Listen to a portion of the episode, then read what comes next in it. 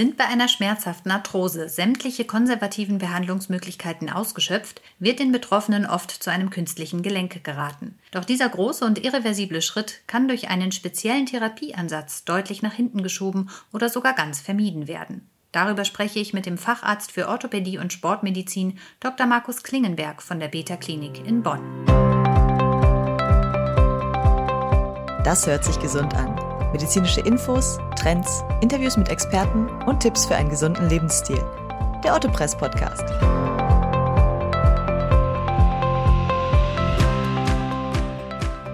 Herzlich willkommen zu unserem Orthopress Podcast. Mein Name ist Ulrike Pickert.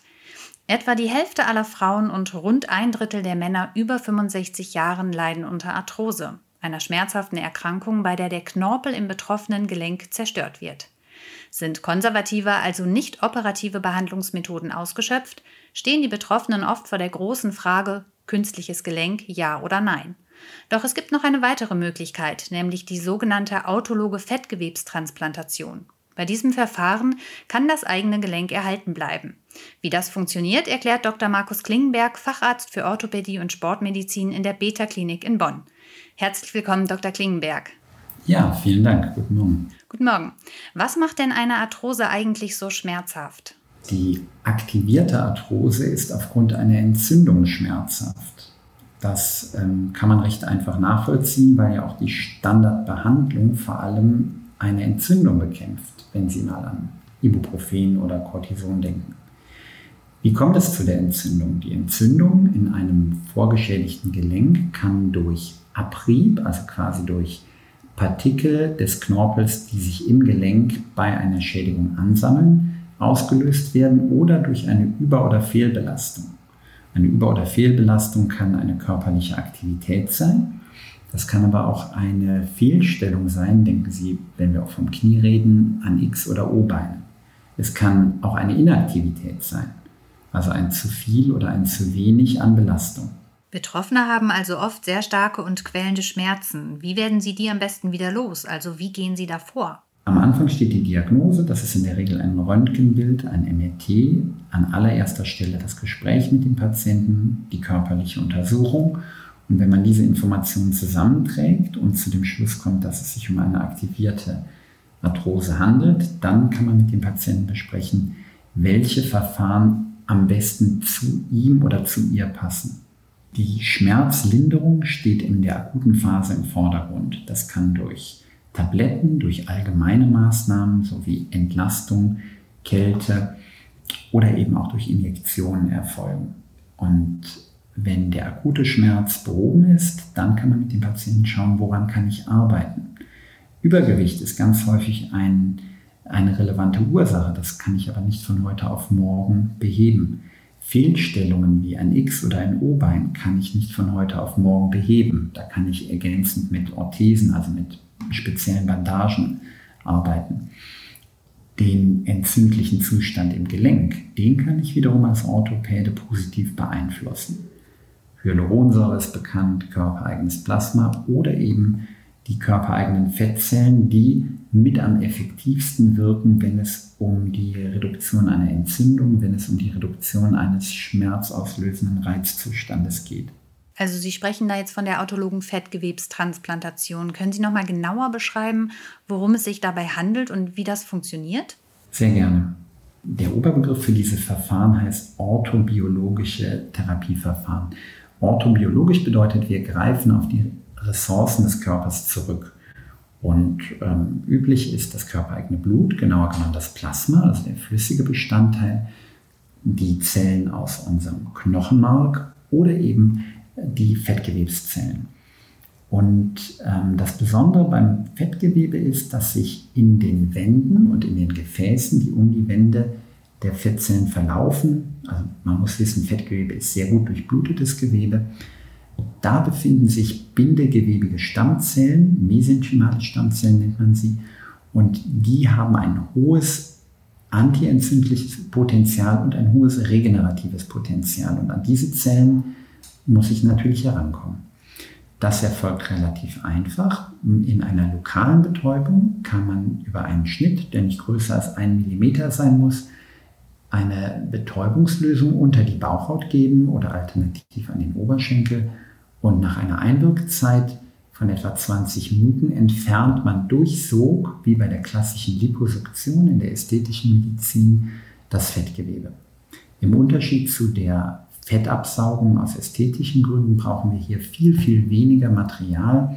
Für ein Gelenk sind in der Regel 30 Milliliter, weil wir das ja als Flüssigkeit absaugen, Fettgewebe ausreichen. Die Zellen, die wir dann gewonnen haben, werden in mehreren Arbeitsschritten von der Spül- und Betäubungslösung, die wir ja vorab gegeben haben, befreit. Das läuft relativ einfach über eine Zentrifuge. Und in einem nächsten Schritt müssen wir das Öl, was ja den Hauptbestandteil der Fettzellen ausmacht, den Inhalt von den Zellen, den Zellwänden und dem, wir nennen das die stromavaskuläre Fraktion, trennen. Dem Patienten erkläre ich das üblicherweise am Beispiel des Orangensafts am Wochenende. Beim Orangensaft schneiden wir die Orange durch, drücken sie aus, trinken den Saft und werfen die Schale weg. Und hier ist es genau umgekehrt. Der Inhalt, also das Öl, wird verworfen und wir konzentrieren uns auf die, bei der Orange wäre es die Schale.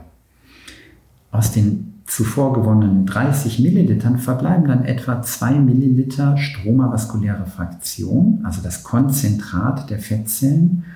Und das wird in das betroffene Gelenk, genauer genommen den Fettkörper, gegeben, verstärkt noch einmal durch körpereigenes Plasma.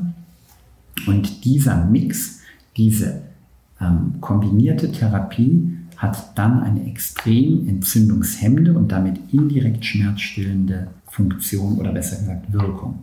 Und für welche Patienten eignet sich dieses Verfahren besonders gut? Oder gibt es auch welche, bei denen das nicht in Frage kommt? Ähm, Arthrose wird ja eingeteilt in mehrere Grade. Null, kein Knorpelschaden, eins, gering, zwei, stärker, bis hin zu einem viertgradigen Knorpelschaden, bei dem zumindest stellenweise gar kein Knorpel mehr vorhanden ist. Die klassischen Therapien, die die meisten Patienten erhalten, also Schmerzmittel, Krankengymnastik, Bandagen, Entzündungshemmung, therapieren recht gut in den niedrigen Stadien 1 bis 2. In den höheren Stadien ähm, finden sich die Patienten, also gerade 3 bis 4, die insbesondere von dieser Fettzelltransplantation, dieser Fettzelltherapie profitieren, schlicht und ergreifend, weil die anderen Maßnahmen in der Regel nicht mehr greifen. Als Hauptzielgruppe sind Patienten mit einem dritt- bis viertgradigen Knorpelschaden der großen und der kleinen Gelenke. Nicht geeignet sind Patienten, bei denen mechanische Probleme im Vordergrund stehen. Was bedeuten mechanische Probleme? Bleiben wir beim Kniegelenk. Wenn ein Patient ein gerissenes vorderes Kreuzband oder Innenband hat und sich unsicher fühlt, das Gefühl hat, dass ihm sein Kniegelenk nachgibt, dass er es nicht kontrollieren kann, dann wird eine Injektion, egal mit welcher Substanz, nicht ausreichend helfen. Ein mechanisches Problem, sei es zu locker oder zu fest, also eine Arthrose, die das Gelenk massiv einschränkt in ihrer Beweglichkeit, kann nicht mit einer Spritze alleine adressiert werden. Manchmal kann man dann mit Krankengymnastik noch eine Mobilitäts- oder Stabilitätsverbesserung erzielen, aber in der Regel gilt, Mechanische Probleme erfordern eine mechanische Therapie. Und entzündliche Probleme können eben über Injektion erfolgreich therapiert werden, zusammen mit Allgemeinmaßnahmen, die äh, der Patient selber durchführen kann. Nehmen wir an, der Patient kommt für die autologe Fettgewebstransplantation in Frage und der Eingriff wurde durchgeführt. Was müssen die Patienten nach dem Eingriff beachten und ähm, wie lange dauert es ungefähr, bis sich der Erfolg einstellt? Die Patienten fragen immer, wann kann ich mit einer Besserung rechnen? Die Antwort ist in der Regel zwischen zwei Wochen und zwei Monaten. In den ersten ein bis zwei Tagen nach der Therapie kann sich das behandelte Gelenk etwas geschwollen anfühlen. Das kann man durch relative Ruhigstellung, durch Kühlen oder durch die Einnahme eines gut verträglichen Schmerzmittels behandeln. Eine besondere Nachbehandlung, jetzt im Sinne von Krücken ähm, oder einer obligaten Bettruhe, sind in der Regel nicht notwendig.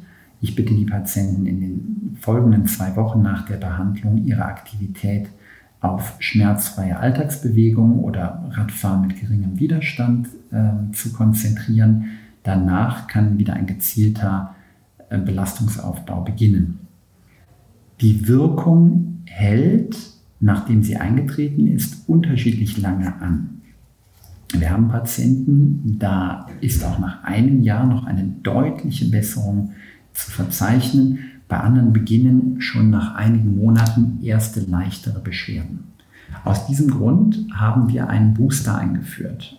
Der Begriff ist bekannt aus den äh, Corona-Behandlungen und Auffrischungen. Und die Auffrischung hier besteht aus einer einmaligen Spritze mit körpereigenem Plasma.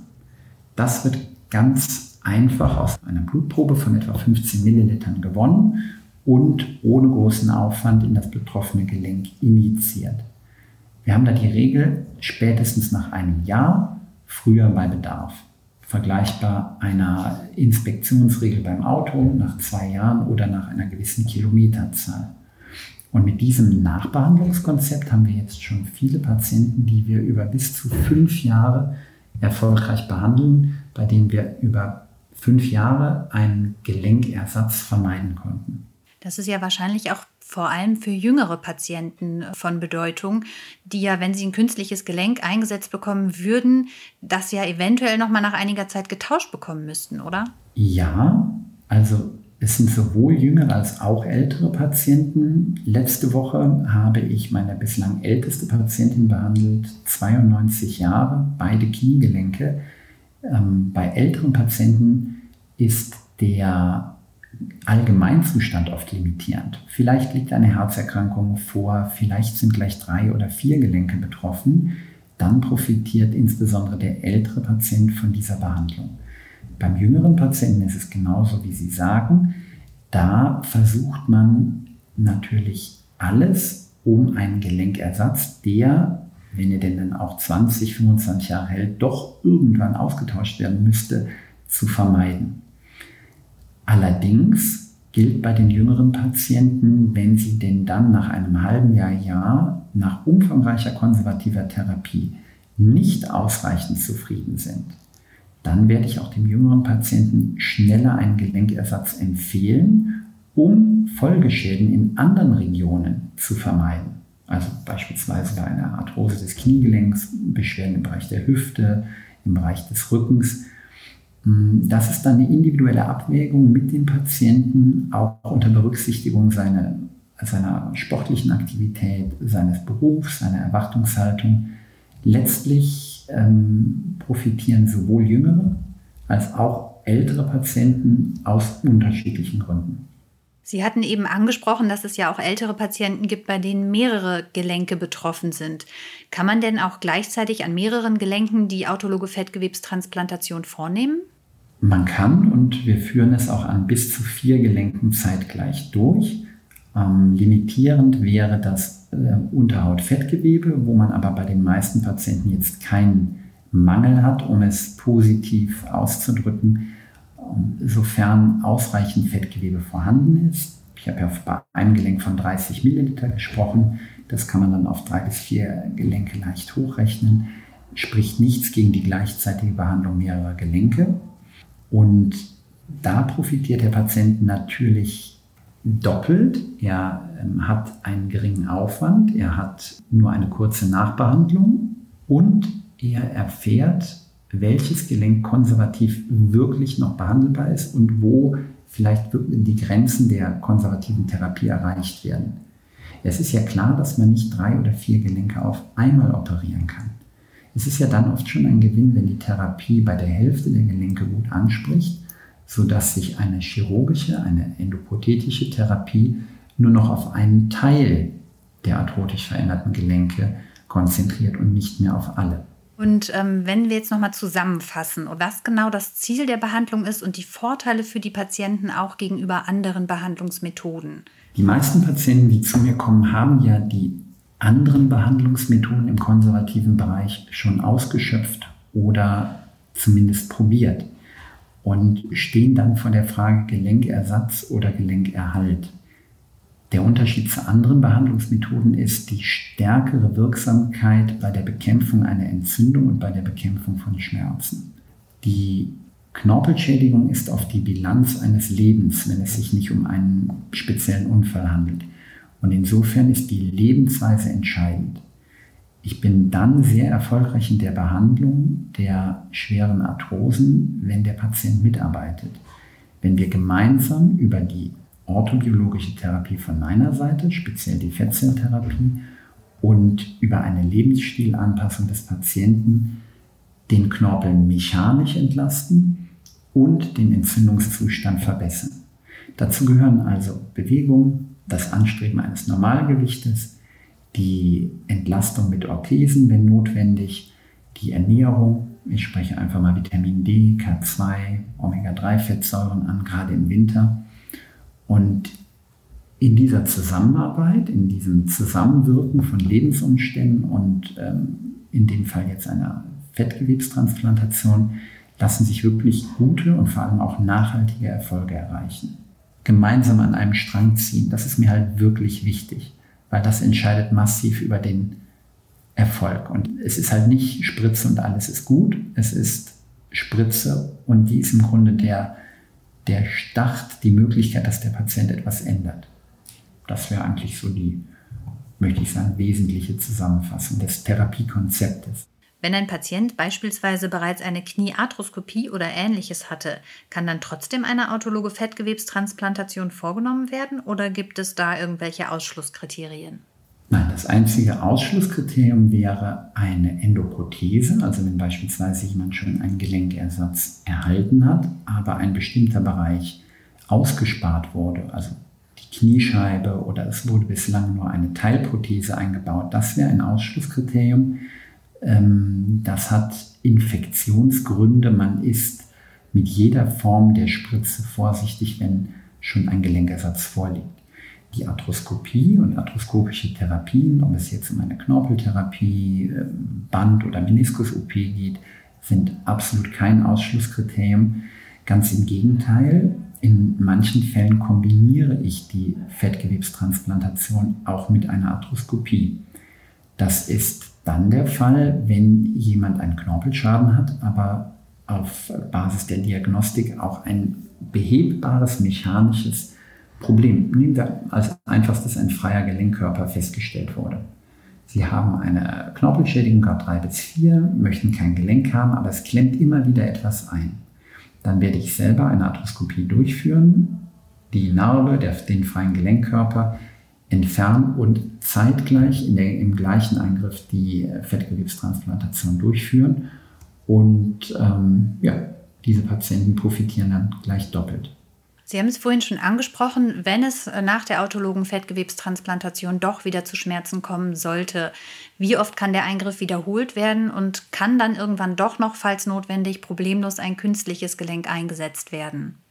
Der Eingriff kann beliebig häufig wiederholt werden. Ich habe ähm, auf über 200 Knie und mehr als 300 Patienten insgesamt, vielleicht etwa 10 Patienten, bei denen wir den Eingriff wiederholt haben, bei einer Person noch zweifach. Das hat damit zu tun, dass sie nach und nach verschiedene Gelenke behandelt haben wollte und wir dann die zuvor behandelten Gelenke einfach nochmal auch im Sinne eines Boosters mitbehandelt haben. Also einfach ausgedrückt, sofern noch genug Unterhautfettgewebe da ist und daran mangelt es eigentlich selten, kann die Therapie wiederholt werden. Eine Prothese ist bei Therapie Versagen jederzeit möglich. Das ist mit dem jeweiligen Operateur zu besprechen.